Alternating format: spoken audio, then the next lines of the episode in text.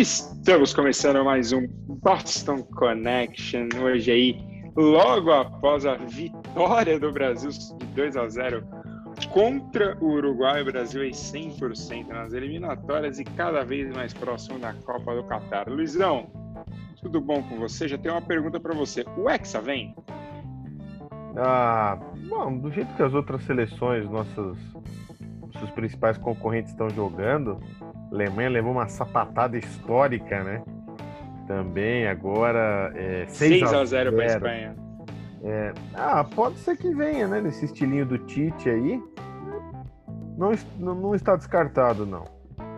Estilinho do Tite conquistou pouca coisa, né, Rafael? Mas então, o Hexa vem? Então, cara, se, se vir vai ser ruim, na minha opinião, como torcedor. Não ruim que ganhar é ruim, não. Ganhar é sempre bom, pô.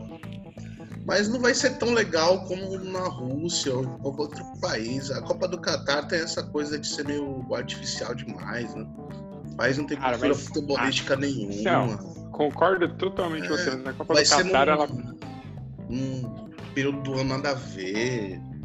Então, mas ela pode ir uma coisa muito boa, Rafa. Só pra gente depois começar a falar do que a gente tem que falar de verdade aqui. É, a Copa do Catar ela vai ter uma distância entre todos os estádios de 55 quilômetros, uma coisa que nunca aconteceu na história da Copa, por causa do tamanho do Catar, né? Então, assim, isso pode talvez, que é uma das coisas mais legais da Copa, a galera tá muito junto o tempo todo. Então, isso, de repente, essa artificialidade pode acabar por causa dessa. Porque, assim, na Copa a galera não. Você vai com a massa, entendeu? Então, eu acho que a chance da Copa do Mundo ser, nesse aspecto do torcedor mais legal, é, é bem grande, eu diria, viu? É, mas só para lembrar fico, que a Copa fico... de. Diga, Rafa, desculpa. Pode falar. É que eu fico curioso com o, o choque cultural que deve ter, né? Sabe que o Catar é um país bem conservador, com costumes bastante. Ah, não, isso aí vai ser, vai ser uma loucura. Isso, isso eu não. Vai isso ter que flexibilizar, cara. Fala, Luiz, desculpa. Não, era só para falar que eu lembro na Copa de 2002 na Coreia e no Japão, é, muita gente estava é, reclamando um pouco, até pela falta de cultura futebolística dos dois países e também pelo, pelo horário ingrato, né? O fuso horário, alguns jogos no horário péssimo aqui para gente do, aqui do Brasil, mas os dois países era evidente, realizaram uma Copa ótima, uma infraestrutura é, espetacular. Nesse caso 2022 as, as condições são outras tal. A gente tem que dar uma chance lá pro, pro mundo árabe. É, vai dar tudo certo vai dar tudo certo. Bom então o Japão já tinha J-League cara. Você tá falando que o Japão tem cultura futebolística. Tinha J-League que passava inclusive na Rede TV cultura Cara, é, a J-League já passou que na cultura na Rede TV, na ESPN, Aí na época do Zico, ainda a Globo fazia uma cobertura absurda da J-League, porque o Zico tava lá e o Zico com 80 anos jogava melhor que qualquer japonês, né? Parecia campeonato de Master, né, cara? Aí o Zico fazia gol de bicicleta. mas, o Zico, mas o Zico é... mudou muito a cultura japonesa do futebol, isso é bem legal. Bom, então vamos agora para os assuntos sérios, né? Agora já. Rafa, seu, seu primeiro destaque de hoje, Rafa, já que a gente falou da Copa primeiro, mas qual que é o seu primeiro destaque? Ah, não poderia deixar de ser a, as eleições municipais aqui do Brasil, né? A gente teve uma eleição que demorou um pouco mais do que o, o que se esperava na apuração, mas que foi tudo bem, apesar de ter acontecido um ataque hacker, né? Sim. Então, foi mais uma demonstração de segurança do, do nosso sistema então, Rafa, mas aí eu vou falando com amigos que trabalham com isso. É, sim, a, a, situação foi bem perigosa, porém, entretanto, contudo, o, o sistema que realmente cuida da, é, da transmissão dos votos da urna para o sistema do TSE e depois que faz a que transmite depois para os telejornais e afins, ele estava protegido o tempo todo. Mas sim, mostra, sim, sim. mostra sim um buraco na, nos, vamos dizer assim, na nossa parte de documentação, entendeu? Na nossa parte de, de processos e afins, tem um buraco gigantesco e sim muito perigoso. Aí eu concordo com você, mas no caso da eleição si, só para deixar claro, a eleição esteve sempre muito segura, 100% do tempo. Tanto que a avaliação que se faz é que foi um ataque hacker meio cosmético, né? Para causar insegurança. Né? Os dados é, sim, em si estavam 100% seguros o tempo todo. Eu fico bem feliz que a gente só precisa gastar uma edição do podcast para falar dos resultados das eleições é, municipais. Então, assim, aquele abraço para quem faz eleição aqui nos Estados Unidos, né? O Brasil em uma noite resolveu tudo, mesmo com problema no processador do TSE, do supercomputador, que deu pau lá que a apuração não aparecia nos telejornais, mas quando apareceu já tinha mais de 50%, depois 100% já, então assim, é... O Brasil, o Brasil consegue, nesse aspecto, a eleição no Brasil é muito segura. Barroso, que até o presidente do TSE falou que vai é um, um, próximo passo é ter votação por celular. Eu justifiquei meu voto pelo celular, foi muito bom. E a votação pelo celular seria uma ousadia, mas, cara, eu acho que é o futuro. É, o ministro Barroso comentou, é, entrando nesse, nesse assunto que vocês estavam dizendo, ele estava é, lendo que uma das empresas que parece que podem estar por trás desse processo é a Embratel e ele, ele fez, acho que, um discurso muito bom, que ele falou, a gente não pode mudar as regras do jogo no meio do jogo. Então, eu não posso falar que as próximas eleições já vão ser assim, não. acho que tem que ser uma coisa gradual. O nosso modelo é vitorioso, e é mesmo. Pouquíssimos, pouquíssimas é, é, urnas que não funcionam, suspeitas de irregularidade e tal e ele falou, é um passo para tentar fazer o voto por celular, claro. Aí a gente teria que pensar em muitas outras formas de segurança tal, mas eu acho que, como vocês falaram, aqui o, nosso país dá uma verdadeira aula no, quando é eleição. Não, e... é, não, não vamos dizer os resultados, mas da apuração, de tudo que, que envolve. Não, e, e, eu acho legal que a eleição em si, se você faz, por exemplo, pelo, pelo celular, por exemplo, é, você tem a chance de diminuir a abstenção, né? Que aí você não tem desculpa. Por que, que você não votou? É. Então, assim, é, você não precisa sair de casa para votar, você mora em outra cidade, você vota no seu aparelho celular. O máximo que pode acontecer, sei lá, a pessoa não ter transferido o título e tudo mais, mas voltando aqui, só para a gente não perder o fio, é, mas eu concordo com o 5 Rafa, eu acho que é bem perigoso isso, inclusive, da gente ter um ter vários ataques hackers, tanto que a Joyce Hasselman até postou no domingo à noite que existe uma fraude, porque o resultado demorou muito a sair, o Boulos tinha muito voto, como se ela tivesse ter muito voto. E na madrugada de domingo ela apagou o tweet. E ela não se pronunciou mais sobre o assunto. Então, assim, prova que não dá chance nem para discussão sobre fraude de ta tamanha segurança que você tem em volta o nosso TSE da, voando, das eleições né, no Brasil. É, o TSE, cara, o TSE é melhor que o governo americano. É que tem gente aí que gosta só de olhar para fora, Brasil. É, fazer o quê, né? Então, assim, é. Cara, é, é, E agora falando dos resultados, né? Focando aí nos resultados de prefeito. São Paulo, acho que já tá uma boa batalha entre o Bruno Covas e o, e o Guilherme Boulos, né? Porque aparentemente depois do debate a, a distância era maior, agora a distância uma diminuída nos votos válidos, está 60 40. Então assim, é o Boulos vem aí para brigar sim, eu acho que vai ter mais um ou dois debates, então assim, no debate ele vai sair melhor que o Covas. E o lado bom é que o Covas não vai fugir do debate, entendeu? Então você realmente tem uma discussão entre os dois no que pode é, acontecer para a cidade. Eu acho que a cidade de São Paulo precisa de, sim de uma mudança. Né? Então, acho que talvez o, o jeito que o Boulos quer levar as coisas talvez é, mude um pouco, né? E aí, para felicidade de alguns, ele está prometendo tirar radares, né? Então, isso pode ajudar muita gente, né, Luiz? Então, assim, é. Mas Bandeirantes aqui parte, que ele prometeu. É, então. Você vai cobrar? Porra! Mas acho que assim, é, São Paulo tem sim, apesar do favoritismo do Covas, uma eleição em aberto, apesar de ser só em 15 dias, cara. Eu acho que é, é uma briga boa em São Paulo. Fala aí, Rafa.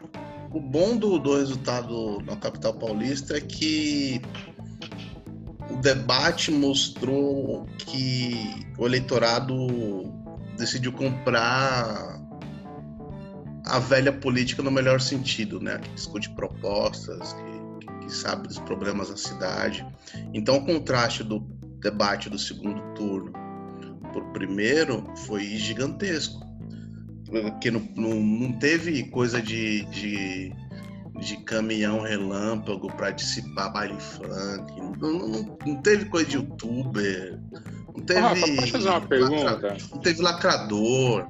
Os, os candidatos estavam discutindo saneamento, coisa interessante, importante para a cidade. Pode falar. Ah, você, você, acha que tem que diminuir um pouco o número de candidatos, tanto na disputa quanto no debate? Tipo, o debate ser um pouquinho melhor? Então, tem essa. Já, já tem uma restrição, né? Para você participar do debate, tem que ter um mínimo de, de, de votação nas pesquisas. Você tinha, ter, você tinha, que ter, mais de 1%. Só que, por exemplo, no Isso. caso de São Paulo, você tinha 11 acima de 1%. Ou, ou ainda ter uma. e tentar na base da liminar na justiça, né? Mas eu, eu não acho que que, por exemplo, dois ou três duas ou três candidaturas iriam refletir a. Não, mas, por exemplo, talvez seis. Entendeu? Tudo bem, a gente tá falando de São Paulo, que é uma cidade gigantesca. Mas, por exemplo, outras cidades, seis candidaturas talvez seja um excesso, entendeu? Alguém espirrou aí no fundo, Rafa, saúde. A seis. Mas, mas assim, por exemplo, talvez seis em São Paulo. Não tô falando para você colocar um limite Estados Unidos, uhum. um, um, contra o outro, mas, cara, 11 pessoas debatendo, e ali você tem uma hora, às vezes uma hora e meia de debate, cara, você não vai discutir. Ainda mais quem tá embaixo, porque o cara vai tentar atacar para ganhar é, palanque para ganhar mais espaço. Mas fazer barulho nosso... em rede social o nosso sistema está chegando no ponto que ele não comporta mais partido, né? Então a tendência é diminuir. Porque a gente tem um, o, por exemplo, o Bolsonaro que está no, no, no comando executivo, tem a máquina pública toda a favor, conseguiu alguns acordos inéditos que seriam inviáveis não fosse a boa vontade do, do parlamento da imprensa com ele de, de fazer parceria com cartório para assinar frequência assinatura para abrir um partido, ele não conseguiu, cara. Então tem uma régua boa para abrir um partido no Brasil já.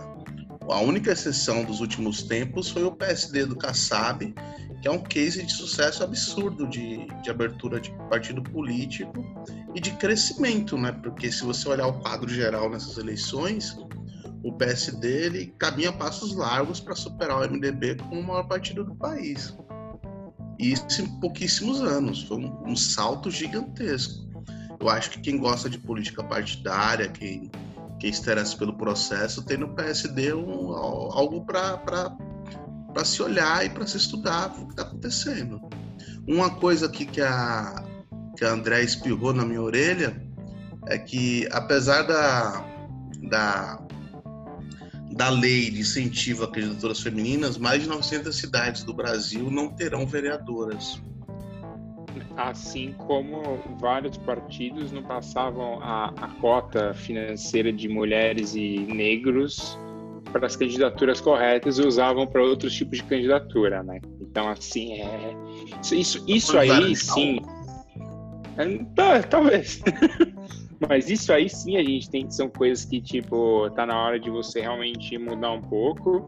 Apesar daquele papinho, ah, eu não gosto de cotas e blá, blá, blá, blá, blá, que as pessoas adoram falar. Cara, isso tem que ter cota até a gente conseguir realmente equalizar o sistema. E isso vai levar muito tempo ainda para equalizar o sistema. Tá melhorando, mas vai demorar muito tempo para equalizar o sistema de uma forma justa, pelo menos. Luizão, hum. sobrou para você falar da grande disputa. É, essa disputa, assim, é Cara, é, ela é de um nível muito alto, então assim é vai vai, te talvez te demande o programa inteiro para você analisar. Dudu Paz ou Pastor Crivella? Quem leva o Rio de Janeiro? É, antes de falar dessa, desse embate épico, eu, eu queria pegar um gancho que vocês falaram, é, até falando aqui de São Paulo, que é onde moro, é, é apesar do sobrenome Covas né, muito, muito pesado, eu acho que é, é, é, um, é um alívio você ter dois candidatos como o Boulos e o Bruno Covas no segundo turno aqui para São Paulo, que, como eu falei, apesar do, do sobrenome Covas, um sobrenome muito, muito forte, os dois são uma, uma nova geração que está vindo aí, né? E, e você tem, você teve casos pelo Brasil também é, animadores, eu, eu destaco aqui o Recife, que apesar da briga de foice que vai ser entre as famílias, né, João Campos e Mar Marília Reis também representam esse novo. É, em Porto Alegre, a gente. Esse tem... novo velho, né? É, novo velho, que são é, famílias muito, muito fortes, mas com uma roupagem nova, com uma cara nova. Em Porto Alegre, a, a Manuela Dávila, que já não é tão jovem assim, mas a, representa o novo ainda, a, no, no, nos termos que a gente fala, né? Então, e aí você vê alguns sopros da, da esquerda, né? Aqui o Bruno Cova você não pode chamar ele assim, mas o Boulos, claro que sim. Então é, eu acho que é um bom sinal. Eu vejo isso como um bom, um bom sinal. Em contrapartida com o Rio, né? Que é o que você me perguntou antes, que são duas figuras jurássicas da nossa, da nossa. Ah, você não vai falar assim de Dudu Paz. É, é mas ele Respeita representa. Eduardo Paz, cara. É, ele representa o velho. Eduardo né? Paz, adorado pelos, pelos globais, por, por todo o Leblon. Cara, mas assim, só antes de você falar, Lisandro Rio, o Rio é impressionante como, como o voto de milícia no Rio de Janeiro, ele define quem os caminhos a serem tomados no Rio, né, cara? É, ainda é. é, é assustador como a milícia ela realmente tomou conta daquela parte fora. Você vai falar depois do Luizão, ah, só um segundo. Não, não. mãozinha aí. Não, é... Ou você não tem mais nada pra falar? Então, não, era então, isso que eu ia falar. Eu... Era só que eu acho que o, o Paz leva, tá? Porque o Crivella. A pesquisa que saiu, acho que ontem 71 a 29. É, óbvio que ele vai levar, vai pelas vai costas. Ele tem a cara do Rio de Janeiro, né? Isso é inegável. É o é retrato é do Rio de Janeiro. É que, é que o Paz, ele, antes do Rafa falar, ele lembra um período que o Rio viveu e talvez que por muito tempo não vai viver, que foi ali de 2009, quando o Rio ganha a Olimpíada e o Brasil já estava com a Copa definida e, e, o Rio dá a cara do Brasil naquele momento, entendeu? Então o Rio é uma grande festa, é a Copa, é depois um monte de gente invadindo o Rio de Janeiro, e aí depois vem a, a Olimpíada e o Rio, cara, o Rio da Olimpíada estava perfeito, seguro, maravilhoso. Então, assim, é, foi espetacular a Olimpíada no Rio de Janeiro. Talvez, de longe, uma das melhores que a gente vai ter na história, assim. Apesar de toda a desconfiança, todas as invenções que fizeram sobre o Zika, sobre blá blá blá e blá blá blá, cara, Olimpíada no Rio, zero defeitos. Mas é isso, o que ficou do Rio depois? Só a carcaça, entendeu? Então, assim, o Rio, da, do fim da Olimpíada até agora, o Rio de Janeiro desapareceu. Antes do Rafa analisar, é só uma coisinha bem rápida. O, o Paz, pelo menos na minha visão, ele é o político que talvez se encaixaria em qualquer época histórica do Rio. Porque ele, ele, ele, é a cara do Rio de Janeiro, pode ser a época do Império. Ele é o carioca perfeito. É perfeito, anos 30, 40, bossa nova, sabe? Ele encarna o Rio de Janeiro em qualquer época histórica. E é isso aí. Fala, Rafa. Bem, primeiro, o carioca que tiver indeciso, eu recomendo escutar a playlist do Eduardo Paz do Spotify e decidir o voto por ele. Só por causa disso. Agora, sobre o, o voto de milícia que vocês estavam falando, uma coisa que pouca gente percebe, mas que é, é fundamental, é uma das principais propostas dessas, desses teóricos do caos e de gente que quer desacreditar o voto eletrônico é a de continuar com a urna eletrônica e sair com o comprovante da sua votação. Com o nome do candidato que você votou.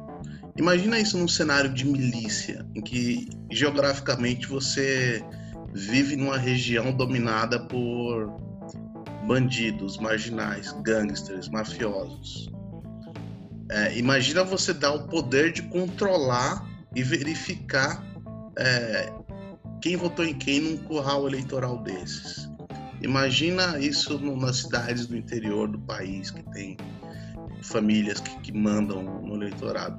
É, é, uma ameaça grave à democracia em vários níveis. Então, eu acho que as pessoas, sobretudo quem é da imprensa, deveria aprofundar um pouco mais esse debate e não, não comprar apenas barulho de, de polêmica, nem em frases soltas. Precisa explicar para a então, população então, Rafa, mas... o que está em jogo, porque tem muita gente que compra essas teorias, né? Por causa do barulho, a espalhafatoso. Não, nem só, não é só comprar teoria, Rafa. É, tem a, a força que a, milícia tem, ela devia. A gente já passou da hora de a gente analisar isso como um. Como, não só o poder paralelo, como, como um poder real dentro do Rio de Janeiro. Eu acho que a gente ainda trata muito como um ah, é só um criminosinho ali que cuida de uma região, então falta, eu acho que eu concordo com você, falta debater e falta mostrar como isso chegou na política e de várias formas, não é só a milícia que está falando do Rio, é o PCC em São Paulo, são facções do Nordeste que também já chegaram no poder, entendeu? No Norte, então assim, é, nesses pequenos poderes que eles conseguem, tá aí o caso da Marielle, entendeu? Nunca foi resolvido, simplesmente ninguém você não consegue mover a, a, investigação, porque toda vez que você move, alguma coisa acontece num poder mais alto, parece que bloqueia essa, essa investigação. E aí a gente tem inúmeras desconfianças no envolvimento da família presidencial, mas é nada absurdamente inaprovado. E nesse caso, acho que só se tiver um vídeo para conseguir derrubar, no atual momento, alguém deles. Mas é isso, assim, a, a milícia ela, ela, aproveita esse período que o Rio. Ela já tinha uma grande força no Rio antes desse período olímpico e Copa, mas depois ela toma o Rio de Janeiro, porque o Rio de Janeiro foi esquecido. E aí foi esquecido por uma série de problemas que acho que dos últimos seis governadores do Rio, só a Benedita não está presa. Né? E tem um, um, uma coisa, os, especialistas de segurança pública já já colocam o PCC, a Família do Norte, as milícias do Rio como organizações mafiosas, né?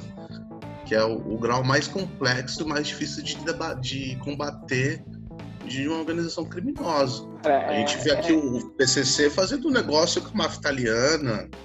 Cara, então... o que a gente tem no Brasil e a gente nunca vai, você nunca vai ver as pessoas usando é máfia já, né? Porque assim, quando você quando você vai para fora do seu do seu país, quando você vai para fora, tipo, você começa. O, o PCC ele tá brigando para dominar a, a distribuição de cocaína na América do Sul. E faz, ele, ele, ele passa cocaína da América do Sul para a Europa. Então, cara, a gente tá falando de uma coisa que ela movimenta, dependendo do, do mês, mais dinheiro que o governo, que o governo, o governo federal. Outro ponto que o Luiz falou que eu gostaria de comentar também, que é muito interessante, ele fala da, falou das novas lideranças que surgiram, né, tá aparecendo. Tem uma diferença que eu enxergo entre um, um líder que está despontando na esquerda e um, um, líder mais de centro ou, me, ou mesmo de, de direita democrática. Eu não vou gastar tempo analisando extrema direita porque esses caras aparecem e somem com rapidez absurda. Mas o, o líder de, direita, de esquerda, ele necessariamente era construído de base, né? Você pensa que o, o Eduardo Bolos, por exemplo, que é o, o cara que está despontando agora, tem um trabalho de base. De... Guilherme Boulos, é, Eduardo Boulos. Guilherme Boulos tem 20 anos de, trabalho no MTST. É, o, o, pessoal de Recife né, são os herdeiros dos Arrais, né, e uma, um outro vício que a, que a, nossa mídia sempre tem de, de cobrir política é categorizar famílias tradicionais do Norte e do Nordeste como é, rincões, coronéis. E, e, aqui a gente tem o Covas, a gente tem o, o Maia no Rio. Cara, é... todo, todo o Brasil tem esses rincões, essas famílias em qualquer lugar. É, é, a gente é realmente tem o Ami, Santa Catarina. O, o, então, é, e, e, necessariamente isso não é ruim. Política é um negócio que às vezes é, é uma vocação familiar. Eu não, não vou. Não vou é, é muito complicado você condenar alguém por ser filho, vá, neto, sobrinho de alguém, né? Ninguém escolhe, pô. Não, então, e, tem um é... fator, Rafa. Quando é jogador de futebol, pode. Quando é, é então... político, não pode. Cara, às vezes você se encanta por, porque você vive aquilo desde que você nasceu, você acaba se encantando tecnicamente, é, indiretamente pelo que você quer fazer, entendeu? Bom, agora, onde não aconteceu eleição é no Amapá, né? É, então, eu ia puxar para outro assunto, mas vamos falar do Amapá antes, que aí você pode fechar com esse assunto, programa. Mas, cara, hoje não aconteceu eleição em Amapá e, assim, vamos ser sinceros, né, Rafa? Você acha que vai acontecer eleição ainda lá? Porque pela, pela situação vai demorar bastante para acontecer a eleição, né? Se você quiser falar um pouquinho do que tá do que continua acontecendo na Amapá, né, que acabou de acontecer faz o quê? Duas horinhas, as 13 cidades do Amapá sem luz. Mas o Rafa vai falar mais disso. Pode falar aí, Rafa. Tem, tem três coisas que chamam muita atenção no Amapá. A primeira é que o calendário eleitoral está completamente comprometido já. A segunda é a concessão de, de, da empresa que, que fornece energia no Amapá, que é, que é uma empresa privada. Então isso vai sempre contra aquele, aquele mito da, da eficiência da empresa privada é uma sucessão de erros grotescos que levou a isso e que serão pagos por todos os brasileiros, né? Porque o governo já avisou que que a conta do, do retorno da energia Amapá será dividida igualmente entre todos os pagadores de contas de luz e impostos. Um outro terceiro ponto que é bem interessante da história do Amapá é o valor da conta de luz, né, cara? É, recentemente a gente viu, vi na, nas redes sociais gente compartilhando o valor das contas de luz e são valores absurdos. É, família com quatro, cinco pessoas pagando dois mil reais de conta de luz. é um negócio quase meio surreal. Assim. A gente, eu, eu e o Luiz, a gente vive nas das cidades mais caras do país, que São Paulo. Eu acho que Boston também não é barato, mas não chega nem perto disso, né, cara? ah, não, mas Deus. luz, luz é, é, energia elétrica nos Estados Unidos é, é, bem barato, não é uma coisa cara. E isso, isso não é caro, entendeu? É, tipo, água, essas coisas não, você não tem um grande. Você não paga muito. Mas, cara, eu acho engraçado só isso, né? É, é uma empresa privada, você paga pela luz que tecnicamente, tecnicamente não, né? No mundo atual é, é basicamente um direito universal, você tem energia em casa. E, e aí, quando você recebe a conta sem luz, você paga tipo. E, cara, e a conta de luz do Brasil vai aumentar por causa disso, inclusive, porque eles vão ter, ah, o governo vai tentar tirar dinheiro do, do o que é um absurdo também. Você faz os outros pagarem pelo seu. pela sua falha, porque eu tava lendo agora, não, não lembro se foi na Folha, talvez, que a, a ANEL, que é a agência que cuida de energia elétrica no Brasil, já tinha recebido há sete meses a possibilidade de termos um problema de energia no Amapá por causa dessa da empresa que não estava tomando conta corretamente das coisas. É, a gente regrediu há muitos anos, né, cara? Se você andar pela cidade, você vê uma multidão de desempregados, parece que a gente voltou para o fim dos anos 90. Aí tem, tem uma ameaça do apagão no Amapá, mas a diferença é que naquela época a gente tinha um, um norte a ser seguido, né? A gente tinha, apesar de todas as diferenças ideológicas que eu nutro pelo ex-presidente Fernando Henrique Cardoso, é, é infinita a diferença, né, cara? A gente tinha um, um presidente-presidente. E agora a gente está no meio de uma pandemia, numa crise econômica global, ao Deus dará. Não, e, e, cara, e a gente sabe que o, o caminho é, é tenebroso, porque assim, às vezes as pessoas acham que é só não ter luz, mas, cara, é uma série de coisas que param de funcionar, é, é uma série de situações. Eu, eu cheguei a ver, uma, eu vi uma entrevista de um senhor falando que não conseguia dormir há dias por causa disso, porque as coisas estavam estragando em casa. Então, assim, é, às vezes, dependendo do que você faz, você não consegue trabalhar, entendeu? A gente não tá falando de trabalho remoto, a gente tá falando, às vezes, de um cara que tem um trabalho artesanal, vai usar uma máquina e a máquina não tem luz, e, ele, e sem luz ele não faz dinheiro. Um funileiro então, que vai lixar um carro. Então, então assim, é. Cara, a, a, situação é, é, era uma situação assim, para ter tipo um dia de um apagão, no segundo dia tá tudo resolvido, porque isso é isso é questão emergencial. Fala, Luizão. Não, é, vocês falaram, é, eu acho que o que acho que chocou, é claro, nada que venha desse governo causa espanto mais, porque a gente já se acumula, infelizmente já nos acostumamos com o teatro dos horrores e do absurdo que é esse governo. Mas acho que o que me chocou muito foi o descaso, né? É, é, certamente porque o Amapá é aí mais um sinal da visão da visão elitista do, do nosso presidente Bolsonaro, que nitidamente trata os estados de forma bem diferente, aliados ideologicamente, economicamente. E o Amapá, a gente sabe historicamente, é um estado muito pobre e, e não tem tanto o destaque da grande mídia, que a gente chama assim. É claro que agora está ganhando destaque porque o que está acontecendo lá é uma coisa surreal. Você ficar meio mês sem luz e, e, com apagões, assim, não é que voltou plenamente, não. Tá rodízio de energia, locais sem energia. O pessoal reclamava, ah, vai virar Venezuela, já está virando Venezuela, né? Está Luizão, só um parêntese, enquanto a gente conversa aqui nessa terça-noite, é, o Amapá está sem luz. É, Eles estão no apagão de novo. E, e eu acho que aí tem um problema dessa divisão, só que você falou dos estados, que nós tratamos basicamente o, o, o, Amapá, os estados do norte, principalmente, como se fosse outro país, né? Tirando a Amazônia nossa, o resto é como se fosse outro país. Você falou tudo, você falou tudo, é isso mesmo. E, e aí então... vem o descaso do tanto presidente Bolsonaro quanto o presidente de Minas Energia demoraram demais para tomar alguma atitude, para ter um comportamento responsável nesse momento. Então é, é mais um, um, ponto um ponto um ponto negativo a ser destacado.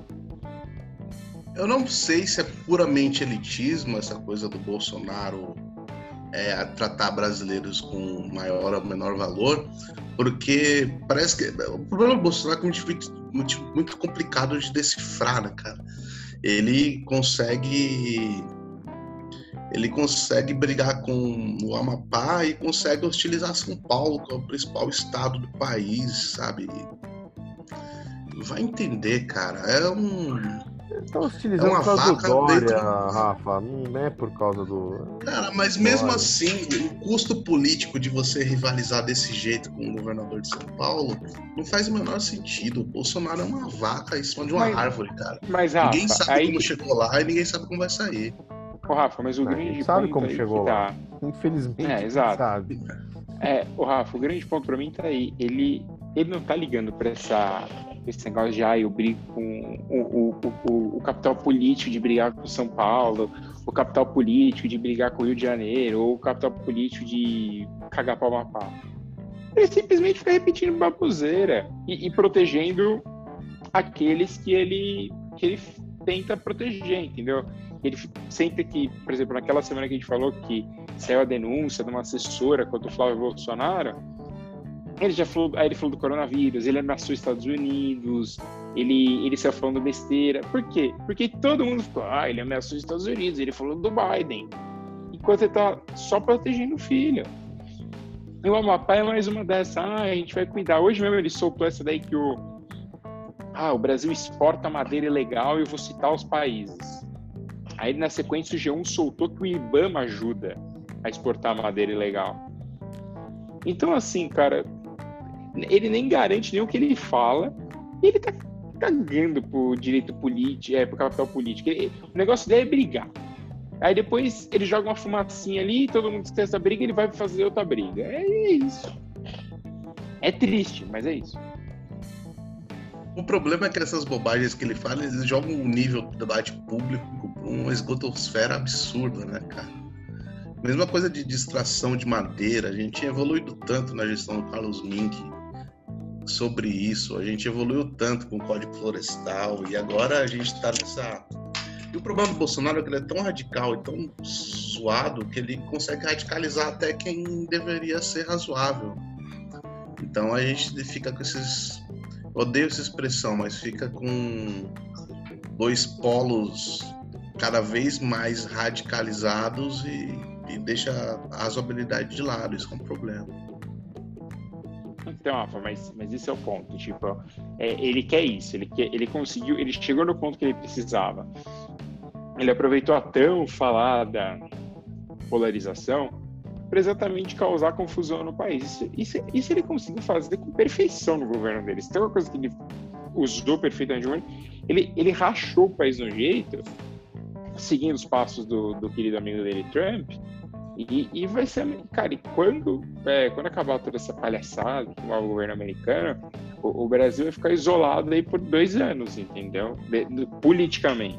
Não estou falando de, outros, de outras coisas, mas politicamente vai ficar abandonado aí por dois anos, porque ninguém vai ficar olhando para o Brasil, porque ele vai ter de quem babar o ovo agora, que é a única função que ele tinha. E então, assim, cara, é, é o que você falou um pouco antes. A gente perdeu muitos anos, dois anos vão custar muito caro para o Brasil, e esses quatro anos dele vão custar muito mais caro. Por muito menos o Collor e a Dilma caíram.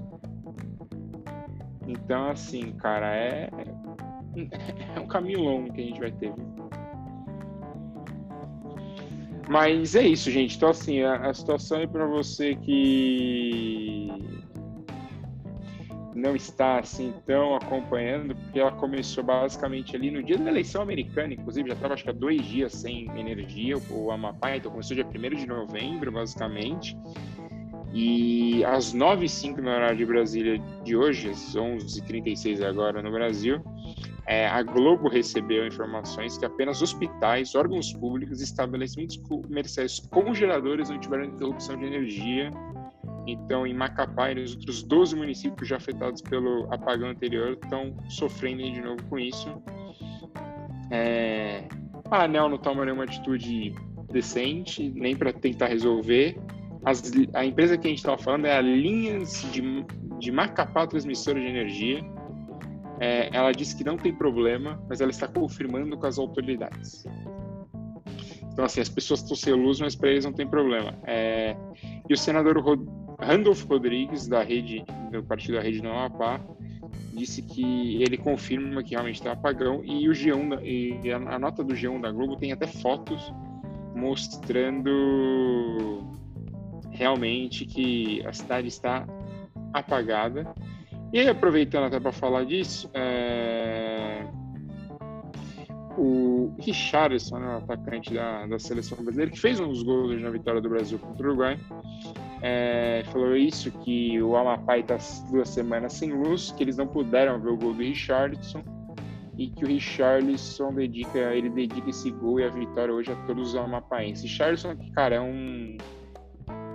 Eu acho que é um caso interessantíssimo falar que o Richarlison talvez seja o jogador brasileiro que aí depois de uma era bem longa, eu diria, é um jogador que se posiciona para tudo. Eu não estou falando só que ele está certo ou errado, mas ele mostra a posição. Ele mostrou a posição no caso da, da Mariana Ferrer, ele mostrou no caso o coronavírus que ele apoia um estudo da USP e dá dinheiro para isso. Entendeu? É, então, assim, o Richardson, cara, tem se mostrado um atleta bem diferente de outros aí que não dão as caras no Brasil, não se importa com o do Brasil. Richardson tem, mesmo jogando na Inglaterra, mostra que, cara, ele tem uma, uma preocupação e uma ligação com o Brasil bem interessante. Alguém quer falar mais alguma coisa sobre o Amapá? Não. Não. Força pro pessoal de lá. Rafa, você disse para mim que você queria falar sobre a entrevista do Obama na noite de segunda-feira para Pedro Bial. Então, por favor, Isso. o palco é seu. Primeiro eu queria saber se você viu, Luiz, a entrevista. Não assisti. Eu, eu verei depois ainda, eu não consegui ver ainda porque o Globoplay liberou ela inteira. Como tá assinante do Globoplay, vou assistir em breve. A entrevista foi boa, dentro do possível. É, como eu tinha comentado com vocês antes, tem, tem uma restrição quando você entrevista, você fala com um, um presidente, esse presidente, ainda mais nos Estados Unidos. Então, tirando esse gesto todo, que é natural, é, eu senti falta de um de algumas perguntas mais decisivas nos, em alguns pontos específicos.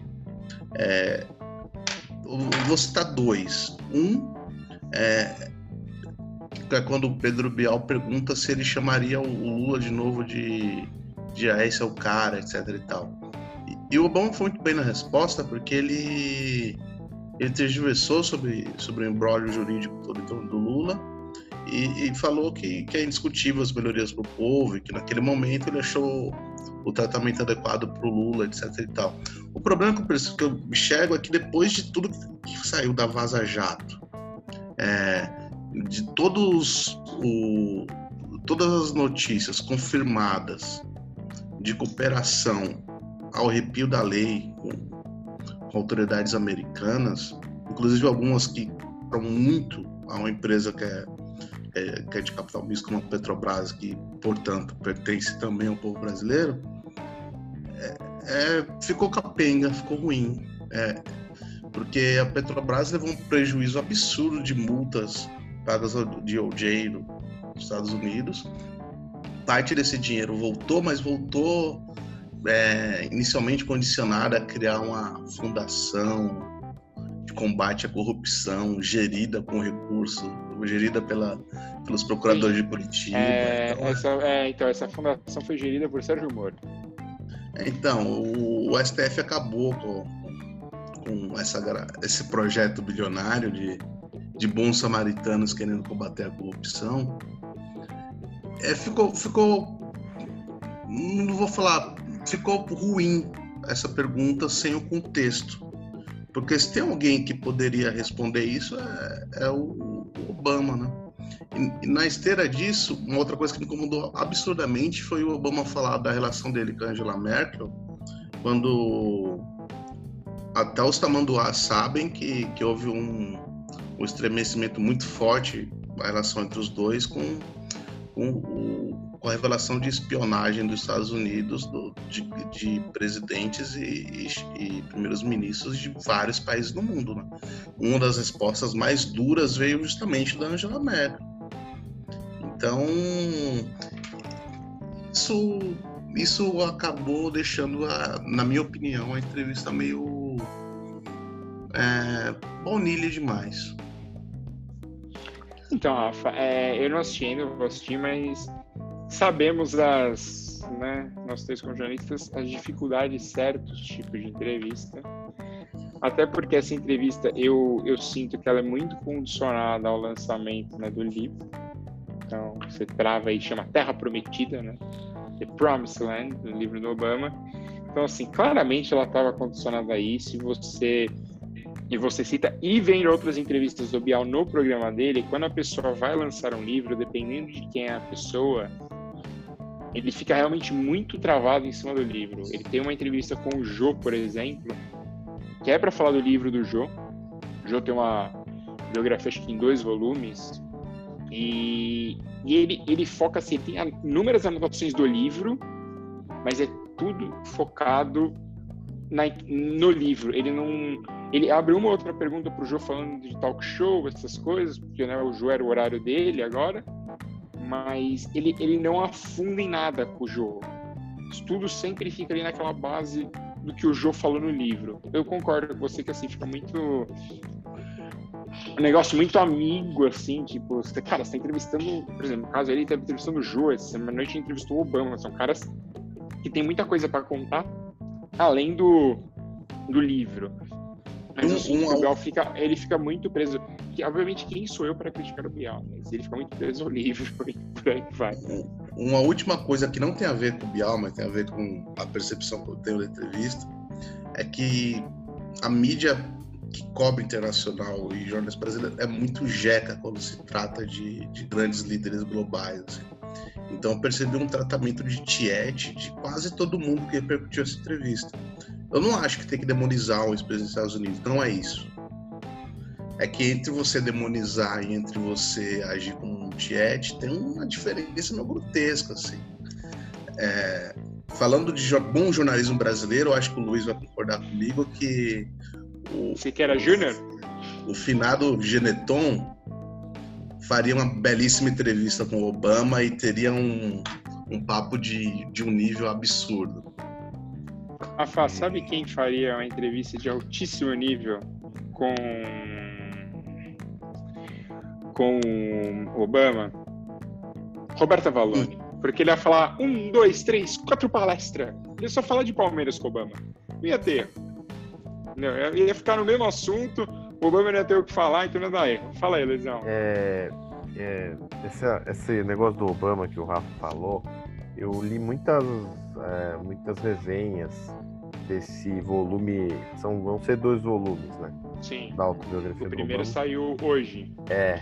E assim, o Rafa tem toda a razão nisso. É, é uma babação de ovo é, em êxtase, assim. É, eu sempre gostei do Obama, mas também sempre é, fiz críticas muito pontuais a, a alguma, alguns erros na minha visão, né?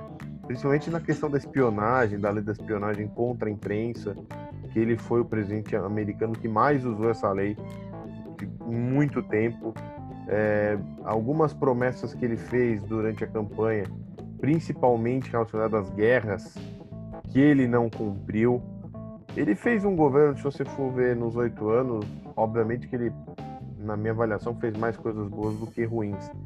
Mas é, eu acho que o, é claro que quem veio depois dele é, é quase impossível você nutrir alguma simpatia pelo atual presidente Trump mas é, falta um pouco esse distanciamento emocional até do jornalista para entrevistar uma figura que é uma figura de peso. Obama é um cara diferenciado. Você vê como ele se porta, como ele fala. É um, é um cara que eu, eu admito que assim até os repórteres mais experientes ficariam nervosos na frente de um cara como Obama. Mas eu acho que deveria ter um pouco mais de limite porque não dá para você só, só, fazer elogios. Mas o, o Fê também levantou, levantou os pontos certos, o Rafa também. A, a, entrevista já nasceu engessada por motivos óbvios, né? Era o lançamento do, das memórias dele, e não vai falar de assuntos espinhosos, não vai, não vai comentar sobre isso. E, e outra coisa, só para fechar a política dos Estados Unidos, que o presidente Trump admitiu meio que não querendo que perdeu do Biden, né? Falando daqueles absurdos ele Biden ganhou porque a eleição foi roubada, tal.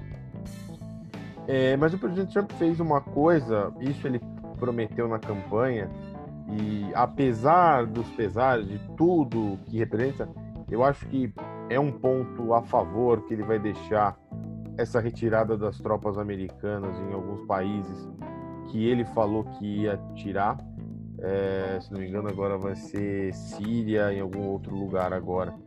É, Afeganistão. Afeganistão. É, eu acho que isso é um ponto bom.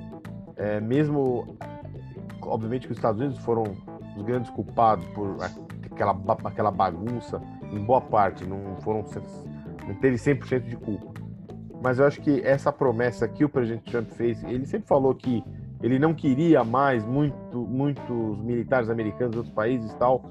Na minha visão, eu acho que isso é um ponto, talvez o único ponto bom que ele vai deixar aí na administração dele. É difícil falar de qualquer coisa boa que envolva ele, né? Ele, ele, ele aproveitou a economia do, é, do, do que o Obama fez na recuperação ali da, da crise de 2008, 2009 é, ele estragou qualquer relação. Ele fez muita coisa, inclusive, que né, o Bolsonaro culpa, ele estragou qualquer relação externa nos Estados Unidos. Então, assim, é. Realmente foi um. Acho que esses últimos quatro anos aí, isso envolve, obviamente, o Brasil, são quatro anos bem complicados na, na América, assim, né? Tipo, num todo. Então. Porque os, os outros países também, tanto a América Central quanto a América Latina, sofreram a Bolívia, que teve inúmeros problemas na eleição. Ainda, ainda assim, a população conseguiu reverter a situação nas urnas.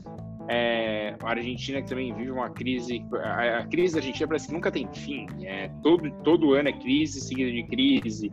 O Brasil que agora entrou nesse espiral que vai demorar muito tempo para sair. O Chile que ainda segue sob protesto, tentando fazer uma nova constituição. Então, assim, é, eu acho que no, nesses últimos quatro anos, principalmente as Américas, elas afundaram bem, entendeu? Acho que daria fazer um período pré e pós Olimpíada. Rafa, você fala e já dá seu destaque final. A última coisa que o Luiz falou sobre o Obama, que me chamou a atenção, que é muito verdade. O Obama tem uma coisa que todos os grandes líderes políticos têm, que é uma inteligência sedutora. Então é muito difícil, quando você é um profissional de imprensa, um repórter, você ficar alheio a isso, você manter o ceticismo. Porque ele se porta de uma maneira muito muito educada, diferenciada, ele eu tenho certeza que se você fizer uma pergunta para o Obama fora do roteiro da assessoria, ele vai responder com toda a tranquilidade do mundo. Mas a, a, a questão do, dessa coisa da entrevista é que tem que ter um, um pouco de ceticismo e picardia. Eu citei o Geneton e o Geneton sempre falava que, que quando entrevistar alguém poderoso, alguém muito importante, ele, o, o repórter tem que sempre lembrar e, ter, e partir da premissa o seguinte pensamento, né? Por que, que esse bastardo tá mentindo para mim? É, faltou um pouco isso. É, é, só isso. E esse é o meu destaque final. Leiam a, os livros do Geneton e, e aprendam como se faz jornalismo de verdade. O cara que é engenheiro não vai ler o livro do Geneton, tudo bem. É, Luizão, seu destaque final. A meu destaque final eu vou pegar alguma coisa aqui da eleição de São Paulo. É, tá, é, é, um absurdo. A gente, é, bom, a gente fala aqui semanalmente no Boston fake news, aquelas coisas todas. Mas assim, o que estão criando de mentiras a respeito do Guilherme Boulos, né? Até rolou uma aí que o Partido Democrata tinha enviado um e-mail com as instruções para o pessoal de como ganhar eleições roubadas. É, sabe, é uma coisa que, assim, e tem muita gente que acredita nisso e já vi que pessoas que estão tá tendo uma grande, or, uma grande orquestra é, do movimento comunista mundial, encabeçada agora pelo socialista Joe Biden, que vai ser o grande tutor do Boulos nessa revolução vermelha global. E muita gente acha que o Boulos ganhando, o pessoal vai invadir as casas, vai repartir quartos. E assim, o que é triste, mais triste é é, as pessoas que acreditam nisso, que a gente obviamente debate sai, aquelas pessoas mais humildes que não tiveram oportunidade de educação, acesso à educação, né. escola. Cara, é a pessoa de elite. É, quer dizer, elite muito entre aspas, porque eu sempre falo aqui, a elite brasileira é elite de dinheiro, porque elite cultural é praticamente inexistente aqui, infelizmente. É, elite com grana que pensa o país é muito, é muito raro.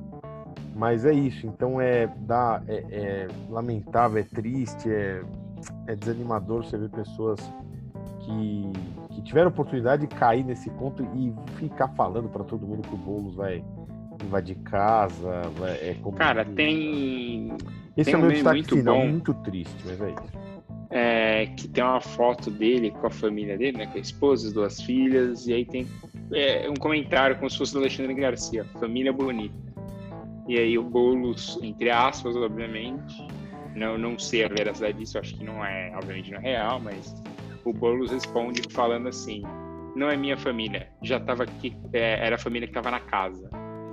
Como se ele tivesse invadido a, a casa. Bom, antes aqui de terminar, eu vou tem só falar rapidinho. NBA hoje, já soltando aqui um pouco do seu calendário. Dia 22 de março, a NBA está de volta. Dezembro, né? Então, aí para você. Sim, é, março, que eu li março aqui, porque vou falar de março agora. Dia 22 de dezembro até 4 de março, a primeira fase da NBA. Aí vai para o All-Star. E aí volta até dia 16 de maio. A NBA vai ter um, um pré-torneio antes dos playoffs, acho que valendo vaga nos playoffs por três dias. Não está muito bem claro aí nisso. No dia 22 de maio, 22 de julho, a NBA vai com tudo aí nos playoffs, então. E o mercado deve tá vir pronto. quente as próximas semanas, hein, Little? Muitas mudanças. É, já tá quente, né? Russell Westbrook e James Harden devem sair do time, do, do Houston Rockets, então assim, vai. Vai esquentar bem esse mercado aí. Mas é isso, senhores. Voltamos aí semana que vem com muito mais coisa. Muito provavelmente mais uma terça-feira, ou talvez uma quarta-feira, mas estaremos de volta. Um grande abraço a todos. Quero mandar um abraço pro camarada Biden. É, mandou aí um abraço até para os Estados Unidos, inclusive, antes de terminar o programa, então, Estados Unidos parece uma de nome, vai, ser, vai se chamar União dos Estados Unidos da América, para lembrar a grande União Soviética em quem o Biden é, o Biden na verdade é um agente da KGB. Vocês podem procurar aí, vocês vão descobrir muito sobre isso. Um abraço.